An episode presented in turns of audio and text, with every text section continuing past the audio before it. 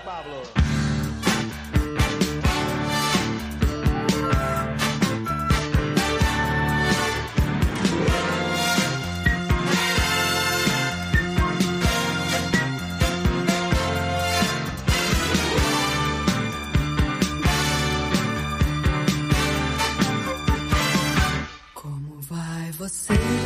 Salve, salve, meus queridos ouvintes do Mensagem Cifrada, o seu podcast de análise musical livre, debruçado sobre o rico acervo da música brasileira, ouvindo nas entrelinhas.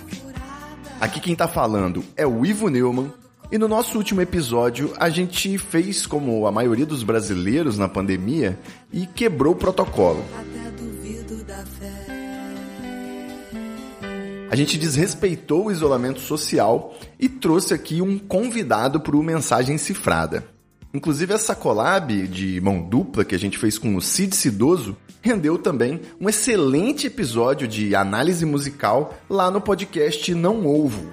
Você que ainda não ouviu, corre lá assim que acabar esse episódio para saber a verdadeira mensagem por trás da música Eva, que é um grande hit do carnaval trazido pela banda de mesmo nome mas que na verdade é uma música que poucas pessoas se deram conta do verdadeiro significado, né? Então, ouve lá esse episódio comigo no primeiro Não Ovo de 2021. Tá imperdível.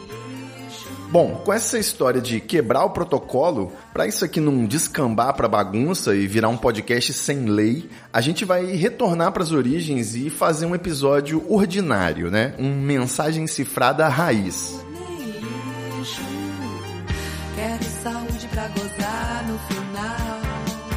Vocês já perceberam que eu tenho uma leve obsessão com superlativos, né? Ainda naquela nossa discussão sobre quais seriam os maiores rockstars brasileiros, os maiores roqueiros do Brasil de todos os tempos, eu descobri que invariavelmente esse debate acaba em impasse, né? Então eu decidi lançar mais um critério nesse filtro para ver se fica mais fácil de decidir esse campeonato. Então você aí agora me responde. Quem seria o maior astro vivo do rock nacional? A figura mais importante do nosso rock and roll ainda em atividade? Pois é, eu sei o que você está pensando.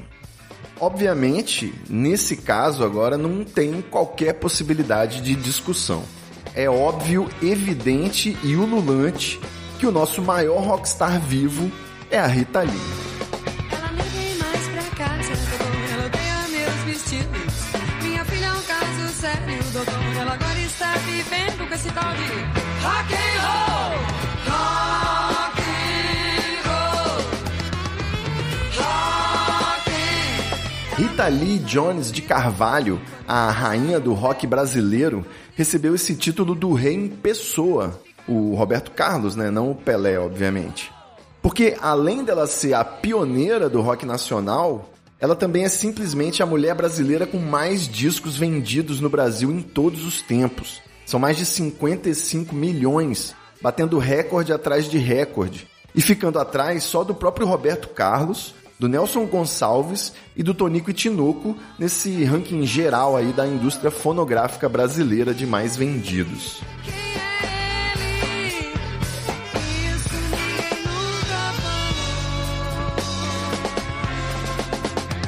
A Rita, inclusive, realmente tinha esse nome Lee, porque o pai dela era gringo e quis fazer uma homenagem a um general confederado.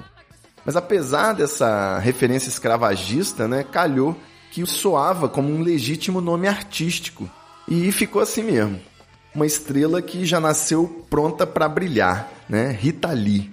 Chupa, Larissa. Logo de cara, na sua primeira apresentação, a Rita Lee ficou conhecida junto com a sua banda, Os Mutantes, numa apresentação do Gilberto Gil, que já fazia sucesso, no terceiro Festival da Canção da TV Record, em 1967.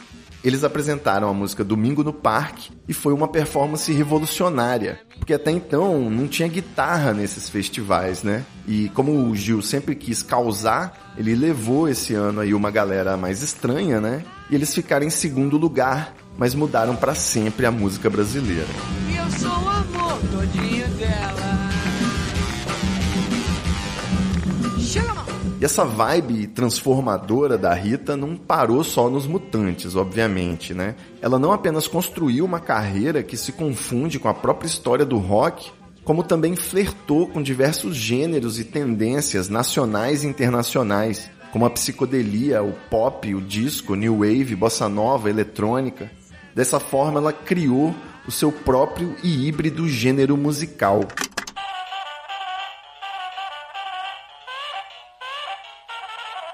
Além de ser a artista com mais músicas em temas de novelas da Globo, a Rita detém também um outro recorde. A sua música Erva Venenosa esteve em nada menos do que quatro trilhas diferentes: Malhação, Um Anjo Caiu do Céu, Cobras e Lagartos e Escrito nas Estrelas. De longe é formosa, é toda recalcada. Como se não bastasse fazer a trilha sonora, a Rita também extrapolou seu lado cênico, já era notável nos figurinos e nas performances que ela fazia em shows e programas de TV, e foi pra frente das câmeras nas novelas Top Model e Vamp, e também na menos conhecida série Manual para se defender de aliens, ninjas e zumbis. Isso sem falar que ela também foi a primeira convidada a tascar um selinho na Hebe Camargo, um gesto que viria a ser a marca registrada da afinada apresentadora. Olha aí, a Rita Lee também revolucionando os programas de TV, né? E expandindo o Rita Lee verso, eu posso dizer que a Rita já foi cantada não só pelo Gil, mas também pelo Caetano e pelo Chico Buarque. E assim como o Raul Seixas, ela também fez um disco inteiro em parceria com o Paulo Coelho.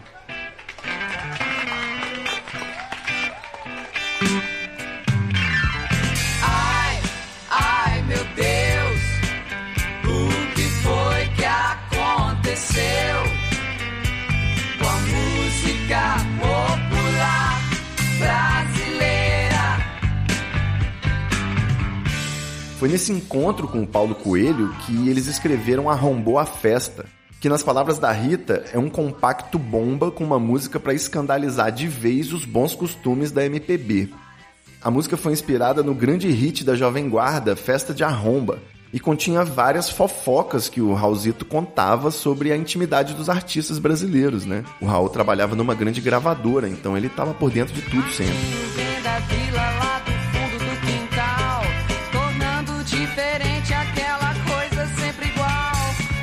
Único artista poupado na letra de Arrombou a Festa foi a maior parça de todos os tempos da Rita Lee, que é a Elis Regina. A Elis, inclusive, batizou a sua filha Maria com o nome da amiga Rita. Para você que é mais lentinho aí, né? A Maria Rita. Aqui quem fala é da terra.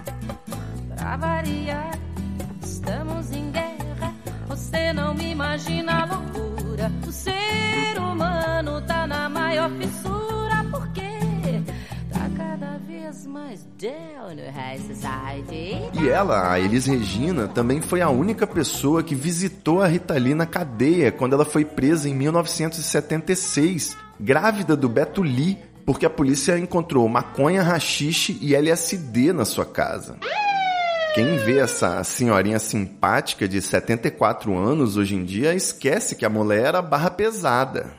Você voltou de Londres com um colar de, de LSD que era É. para vender e Era para vender moambeira e tudo. Pra... quantos tinha mais Eu ou tinha menos? saído de Mutantes, eu precisava de grana para montar banda, comprar equipamento e a ideia foi essa. Eu, eu fui para Nova York, um primo dealer, sujei o primo, né? O primo dealer falou: vamos fazer um colarzinho de miçangas de pedrinhas de LSD. Quantas? Ah, pegamos, passamos noite fazendo isso. O fio, um fiozinho de algodão, um cordãozinho, e, porque tinha uns pingos, né? Tinha os pingos e tinha um, um- um microzinho, pretinho, que você punha debaixo da língua. E E, aí vai, eu vai. passei na alfândega com colar de LSD. Passei invisível, assim. E, de- e eram algumas centenas, milhares, alguma coisa assim? Ah, centenas. De, Centenas. Quantos você vendeu? 50.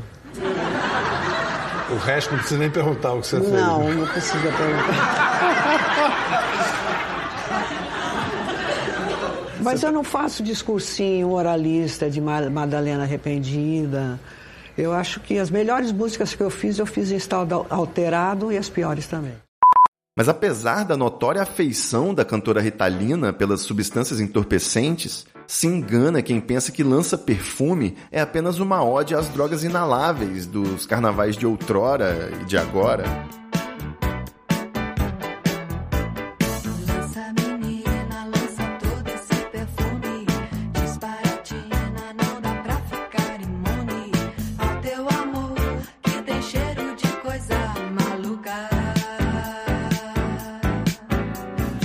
Lançada em 1980, essa música foi uma canção revolucionária por falar do prazer feminino. E ela é vista até hoje como um hino feminista.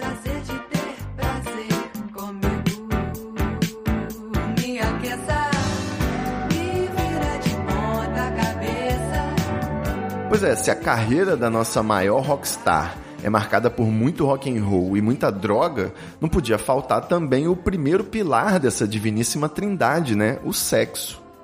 A própria Rita confessa que um dos seus maiores sucessos, que é inclusive a sua música favorita, Mania de Você, foi composta em 5 minutos, inspiradíssima logo após uma trepada perfeita, nas palavras da cantora. Meu bem, você me dá água na boca vestindo fantasias, tirando a roupa, molhada de suor, de tanto a gente se beijar, de tanto imaginar loucuras. Até mesmo a música gótico romântica Doce Vampiro faz declaradamente uma alusão a uma chupada. Beijar, meu doce vampiro. A Rita compôs essa música sentada na rodoviária com um violão, na época em que seu então namorado Roberto de Carvalho ainda morava no Rio e vinha semanalmente para São Paulo de ônibus. Vem açucar o calor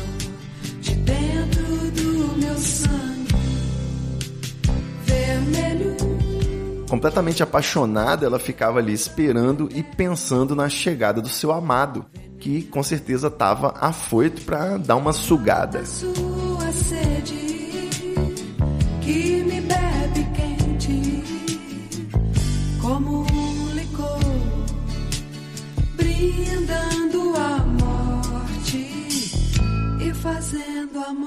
Já na música Papai Me Empresta o Carro, a Rita faz uma caricatura, quase um deboche, mas que na verdade empatizando com o drama dos jovens de todos os tempos, de não ter um lugar decente para dar uma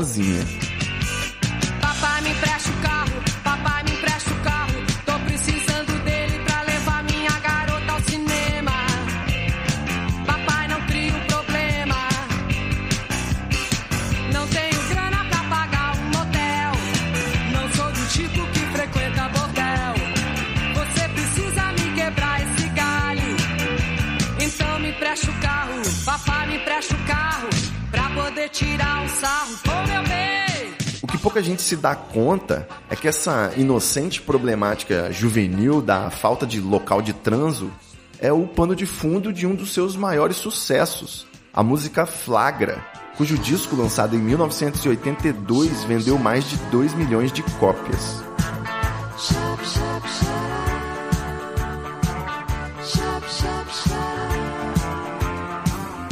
Apesar dos rumores em contrário, né? Eu também já fui jovem um dia. Eu também já sofri aí dessa síndrome de não ter onde ficar à vontade com o pessoal. E a criatividade e o improviso, né? Eles proporcionam desde experiências blasfêmicas, como transar numa capela, até experiências traumáticas, como ir para um motel de táxi, né? Ainda mais com um taxista conversador. Mas o fato é que eu sou privilegiadíssimo. Não apenas por ser um homem cis hétero de classe média mais bonito que o Fiuk, mas por morar numa cidade litorânea. Morar na praia é um privilégio em diversos aspectos, né? E um deles é poder fumar maconha e dar uns amassos. Quer dizer, no caso aí são dois aspectos, né? Essa matemática não fecha. É igual falar que as quatro melhores coisas do mundo são comer e viajar. Enfim, quando eu era criança, meu pai falava que os casaizinhos iam pra praia de noite para ver corrida de submarino. E durante muito tempo eu realmente acreditei que rolava algum tipo de racha clandestino debaixo d'água. Manja aquele quadro da revista Mad que mostrava pessoas levando gírias e expressões ao pé da letra? Eu queria muito ver um pega de submarino. Aliás, pensando bem, né? Até que eu vi. Mas garoto de condomínio que eu sempre fui, criado jogando bolinha de gude no carpete, empinando pipa no ventilador e tomando ovo maltino crocante, até certa idade eu ainda tinha alguns pudores. Dar uns amassos no cinema até que era bom, porque desobrigava a gente de ver o filme, né? Mas eu sempre achei que era o local adequado para uns beijos e tal, né? No máximo uns amassos, umas mão boba. Mas isso foi só até eu conhecer a ninfomaníaca virgem. Sim, esse era o apelido dela, mas não, não fica preocupado não que as pessoas abreviavam só para ninfo. A ninfo me pegou numa dessas poucas brechas da minha vida em que eu estava solteiro e a gente foi assistir Constantine, uma adaptação dos quadrinhos cheias de referências bíblicas com o Keanu Rivers. A gente foi lá no meio da semana, então o cinema estava quase totalmente vazio, né? Tinha umas 14 pessoas no máximo naquela sala gigantesca do shopping. Tudo ia bem, né? A casquinha do McDonald's já tinha sido consumida, liberando ambas as mãos para os trabalhos, até que a ninfo entrou no clima do filme e pediu para ver a lança do destino.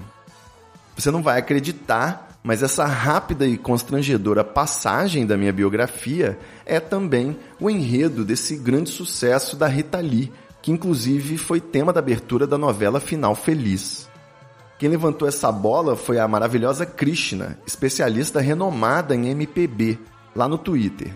A Krishna, que também descobriu recentemente que a música Si, do Djavan, fala sobre sexo anal, trouxe ao mundo aí agora essa nova revelação, oral. Presta atenção. No escurinho do cinema, chupando drops de anis, longe de qualquer problema,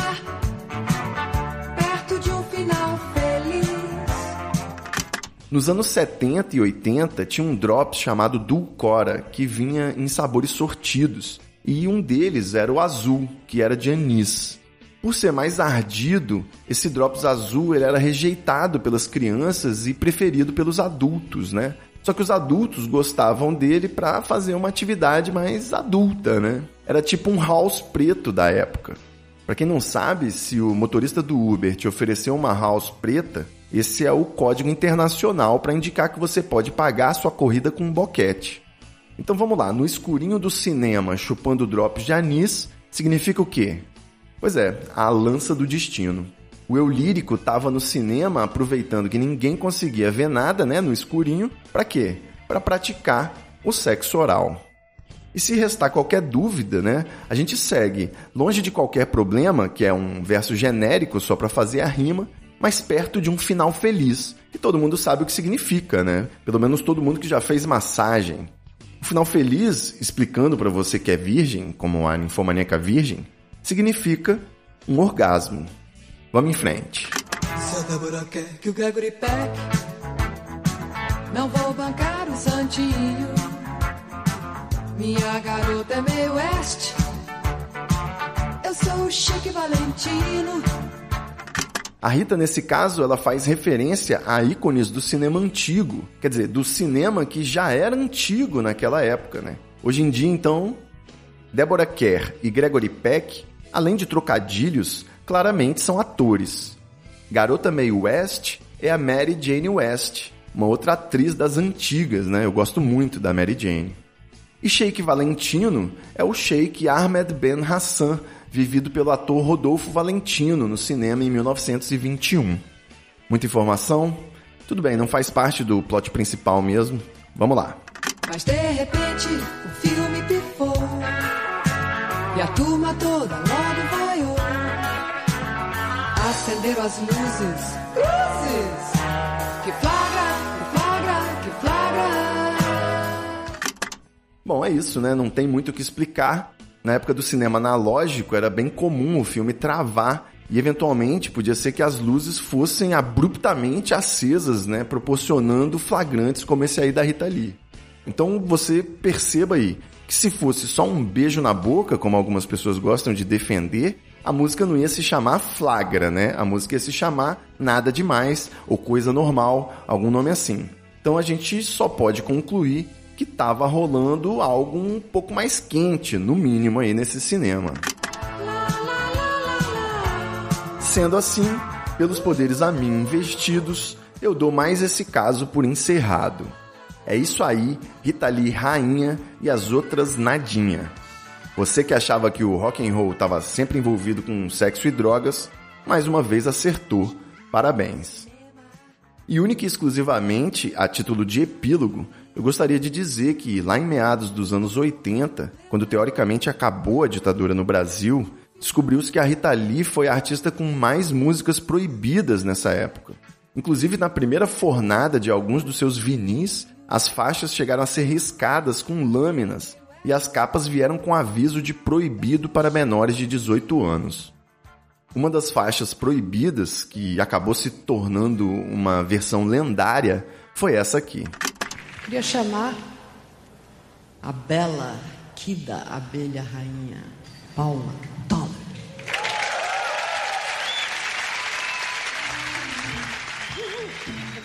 Shooby-doo down down. Shooby-doo down down.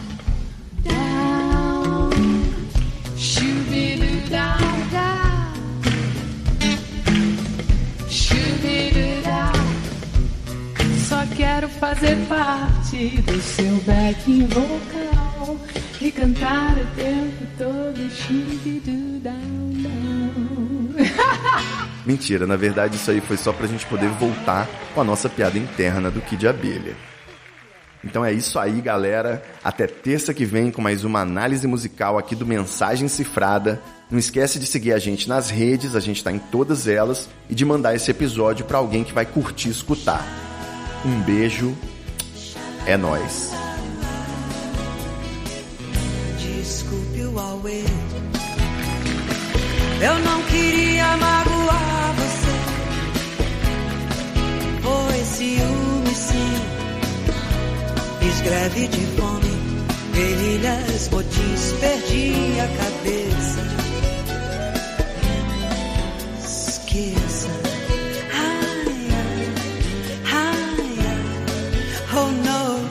Desculpe o auê. Eu não queria magoar você. Foi ciúme, sim. Fiz greve de fome, guerrilhas, motins.